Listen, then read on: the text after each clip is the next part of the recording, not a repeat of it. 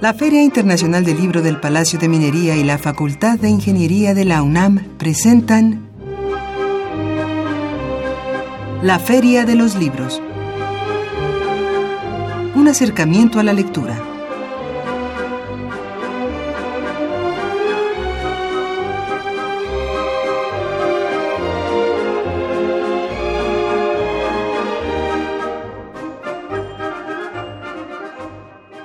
Amigos, es un gusto encontrarnos nuevamente en este espacio de la Feria de los Libros, hoy lunes 10 de abril del 2017, en un programa grabado. No tendremos la oportunidad de recibir sus llamadas, pero sí estaremos en contacto por medio de otras vías. Pero antes es un gusto saludar en los controles técnicos a Miguel Ángel Ferrini, a Miriam Trejo Rodríguez en la producción, a Marco Lubián comandando nuestra cuenta en Twitter y aquí en la mesa de conducción es un gusto también saludar a Leslie Terrones. Leslie, muy buenas tardes. Muy buenas tardes, Arfaxad y Radio Escuchas. Bienvenidos a una emisión más de la Feria de los Libros. Así es, y les recuerdo que estamos en un programa grabado, así que no tendremos la oportunidad de recibir sus llamadas telefónicas, pero sí sus mensajes a través de nuestras cuentas en Twitter, arroba ferialibros, y la mía en particular, arroba. También nos escuchan a través de el Internet. Así es, pueden seguir esta transmisión a través de www.radiounam.unam.mx. También tenemos nuestro correo electrónico, la feria de los libros, arroba gmail.com. Y claro, estamos en Facebook. Los vamos a invitar también a visitar el Facebook oficial de la feria, facebook.com filminería.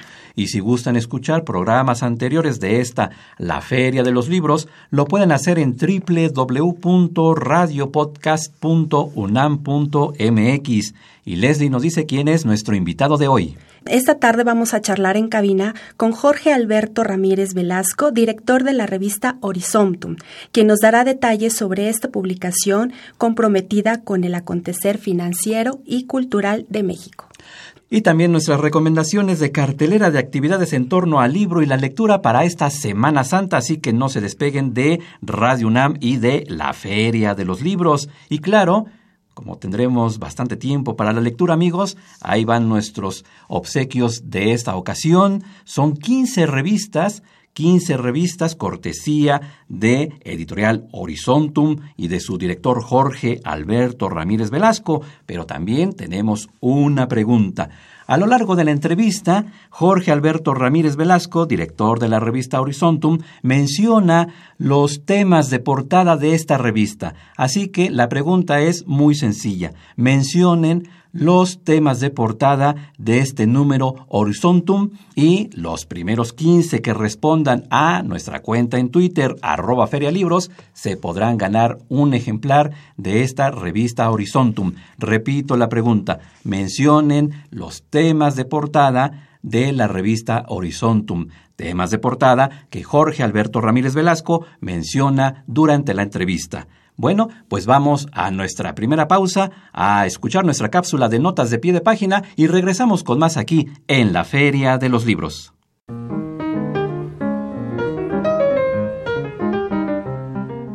Notas de pie de página.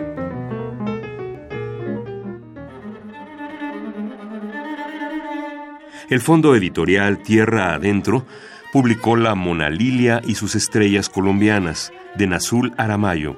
Las seis narraciones reunidas en este volumen están conectadas entre sí y retratan con precisión un mundo descarnado. Sus protagonistas deambulan entre la incertidumbre y encuentran unas pocas vías de escape fumando piedra, recorriendo bares y cantinas, acentuando las posibilidades del sexo. Las historias suceden en un entorno familiar definido por la doble moral, las mentiras y las pretensiones ridículas, así como en una ciudad del norte que solo les ofrece un destino marcado por el desempleo, algunos placeres efímeros y la cercanía de otros seres que experimentan sus propios hundimientos. El libro golpea al lector con su lenguaje, que resiste las vaguedades literarias y en cambio retrata la crudeza de lo real y la fuerza de lo inmediato. La Mona Lilia y sus estrellas colombianas, de Nazul Aramayo. Bueno, pues regresamos aquí a la Feria de los Libros y es un gusto saludar, darle la bienvenida a nuestro invitado Jorge Alberto Ramírez Velasco, director de la revista Horizontum. Jorge, pues un gusto que estés con nosotros aquí en la Feria de los Libros. Leslie. Muy buenas tardes. Eh, bienvenido Jorge Alberto Ramírez. Eh, este proyecto como tal, eh, una revista que, que, nos habla acerca de, de, de, este tema de las finanzas y la cultura, ¿nos podría hablar acerca del contenido en sí y del objetivo de la revista? Pues primero que nada, muchas gracias por recibirnos. creo que primero es una razón universitaria, como contador público, que es mi profesión soy egresado de la Facultad de Contaduría y Administración. Orgullosamente universitario, como comentamos al principio de esta plática. Perfecto. Y eh, básicamente se da este, este, esta idea porque eh, los contadores, eh, o licenciados en contaduría, que ahora nos llaman así, salimos muy bien preparados en cuestiones financieras, fiscales, pero de repente nos hablan de que es una narrativa, que es una novela, nos quedamos muy este, desconcertados. Podemos hablar muy bien de cómo pagamos el impuesto sobre la renta, pero no sabemos qué es el Producto Interno Bruto. Entonces surgió esta inquietud, eh, porque de, joven eh, me incorporé a un fideicomiso federal, que era el Centro de Estudios Históricos del Agrarismo en México. de repente uno llega como contador, que para todos los investigadores yo era el genio, porque manejaba muy bien la cuestión fiscal, la cuestión presupuestal, y de repente pues ve uno la generación de libros y ve unas cosas extraordinarias, por decirles algo, eh, autores como el maestro Paino, que era una cosa espectacular, empiezan a analizar cuestiones agrarias, este, que era el, el, proyecto fundamental de este fideicomiso, y de repente se salía uno y veíamos que no funcionaba ninguna cuestión para los compañeros o los colegas, todos hablábamos de cómo pagar impuestos, y con el tiempo uno va analizando en esos años, estamos hablando de prácticamente sexenio de Tañez de Gortari, se hacen unas reformas eh, muy fuertes y muy profundas en cuestiones de impuesto sobre la renta y empezamos desde, esos años la complejidad fiscal que hasta el día de hoy tenemos. Claro. Que es muy, muy, muy complejo eh, y a veces uno ya empieza a reflexionar y nos damos cuenta que el porcentaje de, empresas pequeñas pues no tienen infraestructura para cumplir todas las obligaciones y los que más resienten la carga tributaria y todos los controles pues son las empresas pequeñas. Por decirles un detalle.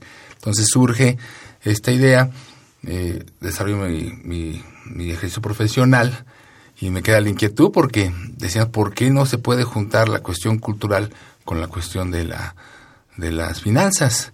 Y de repente los financi de repente los culturales, las gentes de, artistas, no manejan bien sus números y de repente regalan su trabajo. Hay cada anécdota de ese, de ese tipo. Entonces, yo eh, la idea de este de esta ilusión, porque al final es una ilusión, yo creo que la vida sigue siendo ilusión, la vida sigue siendo crear expectativas, sueños e irlos eh, eh, transmitiendo, como un agradecimiento a la universidad, porque creo que la universidad ha sido un apoyo siempre a la educación de este país. Creo que yo como profesionista, todo esto se logra por el esfuerzo que la universidad como institución pública me contribuyó y es una forma de agradecer, regresando algo a la sociedad. Creo que esa es la esencia.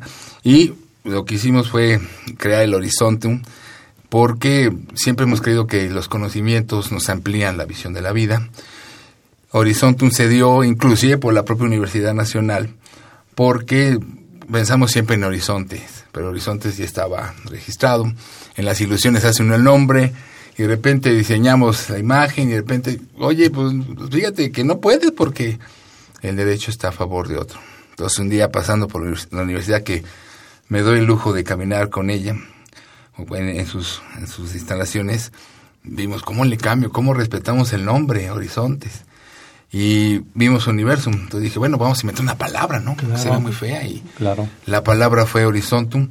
Y pues al final se constituyó una asociación civil, se constituyó este esfuerzo que ya venía de hace muchos años, eh, con unos amigos hicimos una, una editorial, Grupo Editorial Sensontle, que hemos hecho 70 títulos con investigadores, pero este esfuerzo en particular ya no era con investigados, un poquito más al ámbito de negocios. En, los investigados no tienen la visión de negocios de hacer una revista que se adapte a los requerimientos que pide el mercado. Entonces se sacó este esfuerzo y pues empezamos a invitar amigos, muchas, eh, mucho sufrimiento, pero al final la idea es que podamos eh, presentar al público cuestiones muy serias de economía, de cultura, y que podamos eh, transmitir este conocimiento conjugando este, este, este, estos dos grandes conceptos del, saber. Y estamos aquí presentes. También eh, yo de joven leía mucho al maestro Galeano y él hablaba de la utopía. Y siempre les toco que la utopía es alcanzar el horizonte. ¿Y qué es el horizonte? Es la ficción entre el cielo y la, la tierra, porque parece que se juntan. Y Eduardo Galeano decía que la, la, la utopía consiste en tratar de tocarlo. Pero decía él, bueno, avanzo cinco metros y el horizonte se aleja cinco metros, nunca lo va a alcanzar, pero esa es la razón de vivir. Entonces, parte de todos estos esfuerzos de, de toda la magia de la poesía, toda la magia del conocimiento, la ciencia, entonces uno empieza a, decir, ¿por qué no podemos dar una alternativa diferente a por lo que tenemos? Que también es, eh, hay cosas muy cuestionables en, en la difusión actual, ¿no? Entonces, creo que ese es el concepto general. Muy bien, muy bien. Y aprovechando esta metáfora que tú nos eh, mencionas sobre Galeano, en donde el cielo se toca con la tierra, pues qué mejor manera de ilustrarlo con la cuestión de la cultura fiscal y la cultura entendida como esta cuestión artística, ¿no? Que nos decías, eh, de repente los creativos no tienen muy bien claro esta cuestión de los impuestos del ICR, de cómo registrar una obra, ¿no? Y esto también nos ayuda a entender que cultura es todo lo que el ser humano hace, ¿no? Lo que reflexiona, lo que trabaja, lo que construye, lo que crea, ¿no? Y entonces nos hace falta mucho una cultura fiscal, pero es así evidente. Y, em, y en la cuestión de la cultura entendida como un trabajo artístico también, ¿no? Como esa eh, disciplina o esas disciplinas también pueden aportar mucho en el desarrollo de un país, porque a veces cuando se habla de desarrollo, siempre está como esta cuestión económica, vamos a crecer, vamos a desarrollarnos y solamente nos enfocamos en la cuestión económica y se nos olvida la otra parte que también es muy importante, que es la cultura, ¿no? En ese sentido, eh, ¿cómo es que logran un equilibrio entre la cultura fiscal en sus páginas y la cultura entendida en una cuestión artística. Es decir, como no se van de un lado, porque habrá revistas especializadas que se van al lado de la cuestión económica, otras que se van del lado de la cultura, cómo logran este equilibrio y sobre todo captar a dos públicos que pueden ser muy, muy distintos, ¿no? Un acostumbrado a números, estadísticas y el otro que dice que fluya. No sé qué fluye, pero deja que fluya. ¿Cómo logran ese equilibrio? Bueno, creo que estás tocando la parte medular. Inclusive, eh, si vemos los últimos números, no tocamos cuestiones fiscales. Nos hemos enfocado a la cuestión económica. Tocamos temas de ahorita de la antiglobalización que está surgiendo con todo este proceso de, del nuevo presidente de Estados Unidos. Entonces, de repente el equilibrio, reconozco que lo perdimos, porque ya tocamos temas fiscales y si tocamos, por ejemplo, temas más económicos, también damos ahorita un, un análisis del maestro Juan Rulfo, que creo que es otro de los grandes aportes a la cultura en este país. Entonces, de repente estamos jugando los temas y de repente es muy complicado tener este control de, de, de, de ese equilibrio. Y inclusive parte de lo que estamos tratando es estructurarla de tal forma que no, no se canse el hombre de, de cultura y, no, y, tampoco se sofoque el hombre de finanzas. Y estamos, pero sí jugando una parte financiera, económica, y luego la parte cultural, que le llamamos ampliar tu horizonte.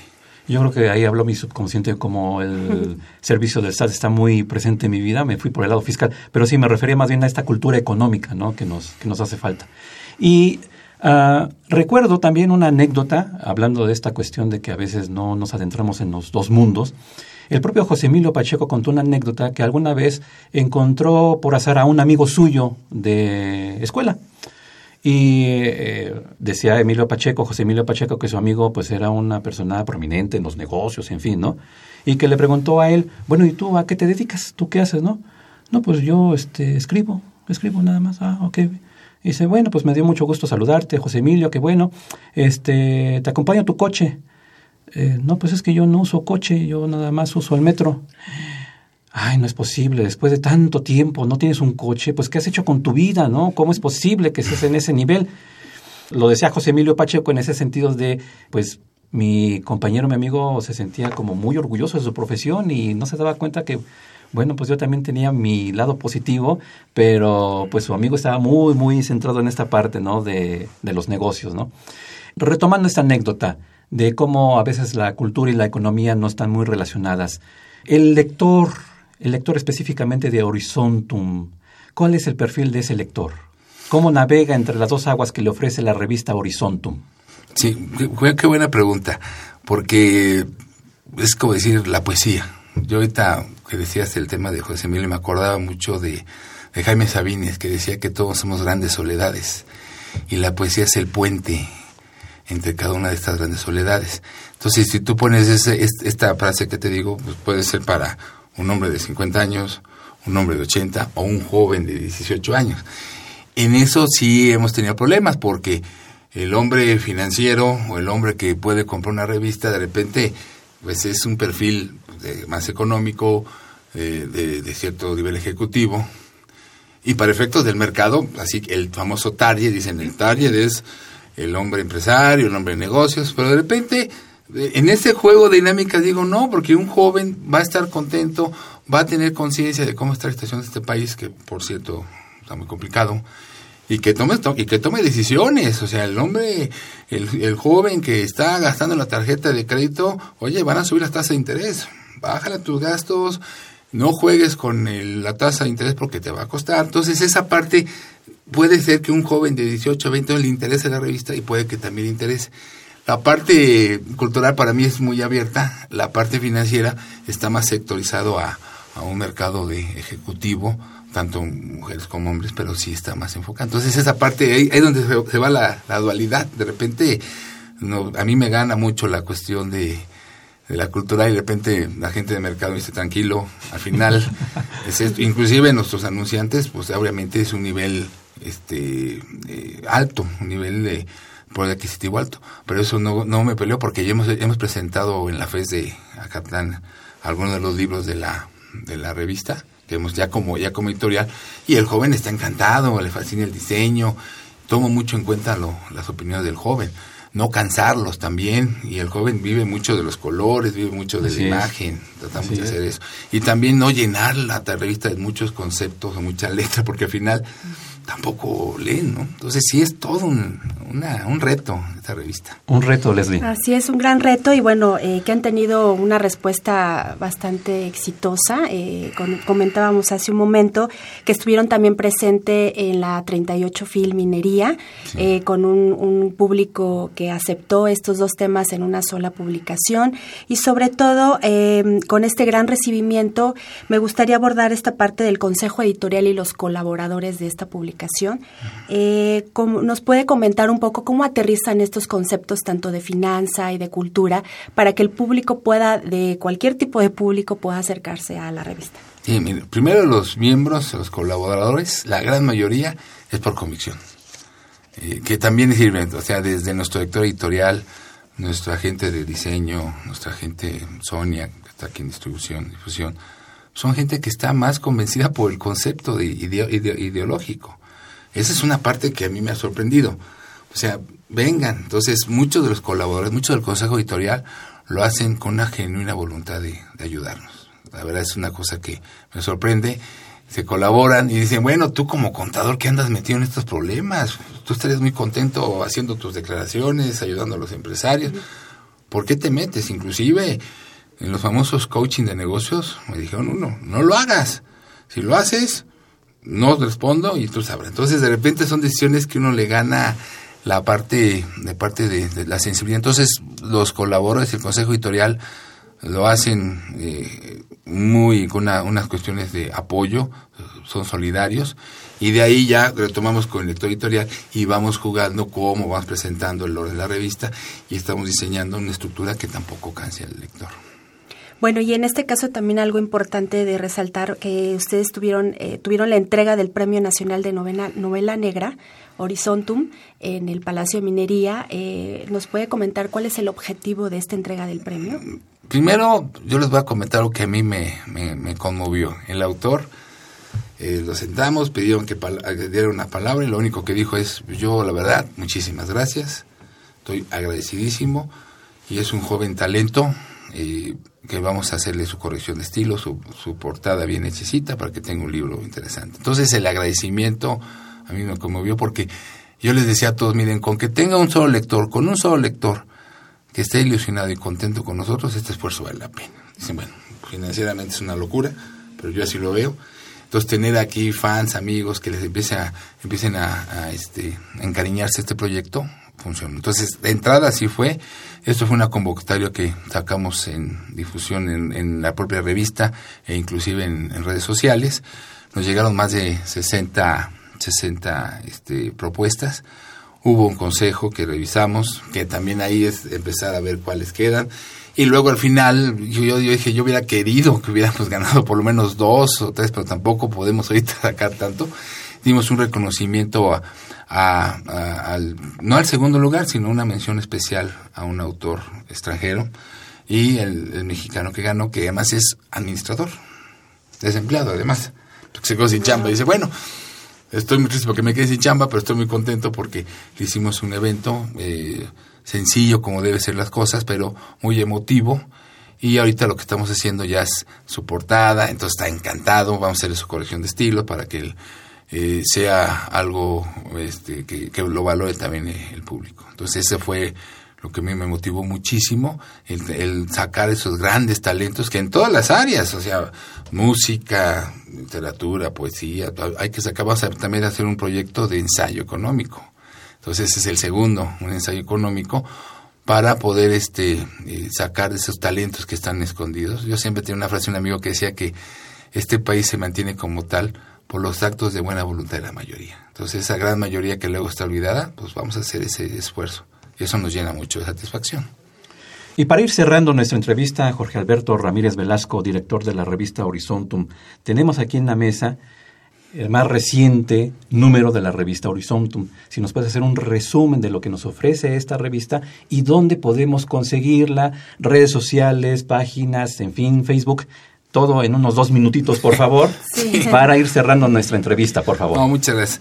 Básicamente ponemos dos temas, que es, creemos un, autor, un, colaborador eh, puso la, estalla una epidemia antiglobalización. Ponemos también que es muy difícil que Trump pueda, pueda, este, pueda quitar el Trato de Libre Comercio. Y le damos un, eh, reconocimiento a, a Juan, al maestro Rulfo con, por medio de su hijo. La revista la tenemos en redes sociales, la revista la pueden, eh, horizontum.com pueden visitarla, tiene artículos diarios, está con muchísima dinámica.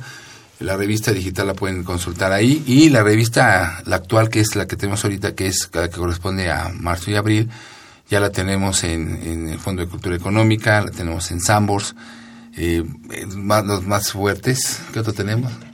Eh, ah, en, también en Acatlán, tenemos en TEC de Monterrey y estamos en ese esfuerzo. Entonces ahí se puede, se puede conseguir. También tenemos eh, en la FIL que hicimos, obviamente ahí eh, se vendió y estamos difundiéndola. Y además en boca en boca, y todo este tipo de eventos que nos ayudan muchísimo a nosotros.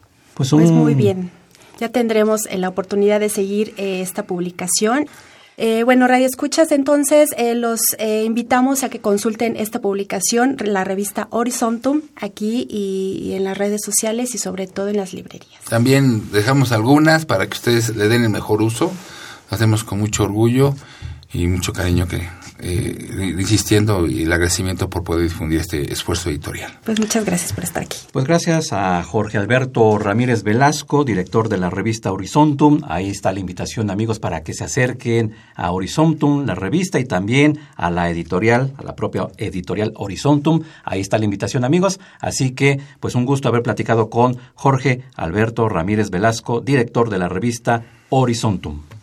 Y bueno amigos, llegamos al final de nuestro programa de hoy y pues es un gusto estar con Leslie Terrones, a quien le agradezco, claro, el que esté con nosotros aquí en la mesa de conducción y en la coordinación de invitados, Leslie. Gracias por acompañarnos. Hasta entonces. También agradezco a Miriam Trejo en la producción, a Marco Lubián en el Twitter en los controles técnicos a Miguel Ángel Ferrini y en esta ocasión a Juan Stack y María Sandoval en las voces de nuestras cápsulas. Mi nombre es Arfaxado Ortiz y tenemos una cita el próximo lunes aquí en la Feria de los Libros, 2 de la tarde, Radio UNAM 860 de amplitud modulada y mientras tanto recuerden que leer es estar vivo.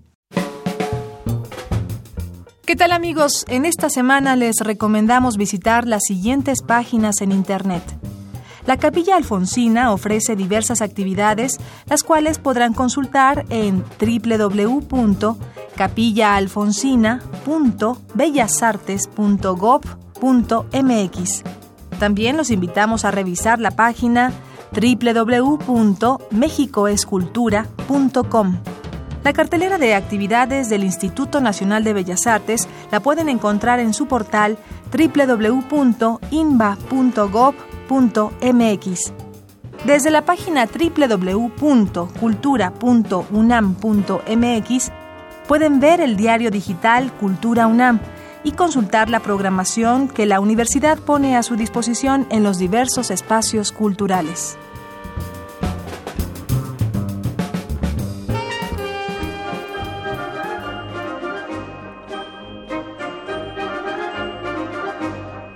La Feria de los Libros un programa de la Feria Internacional del Libro del Palacio de Minería que organiza la Facultad de Ingeniería en coproducción con Radio UNAM.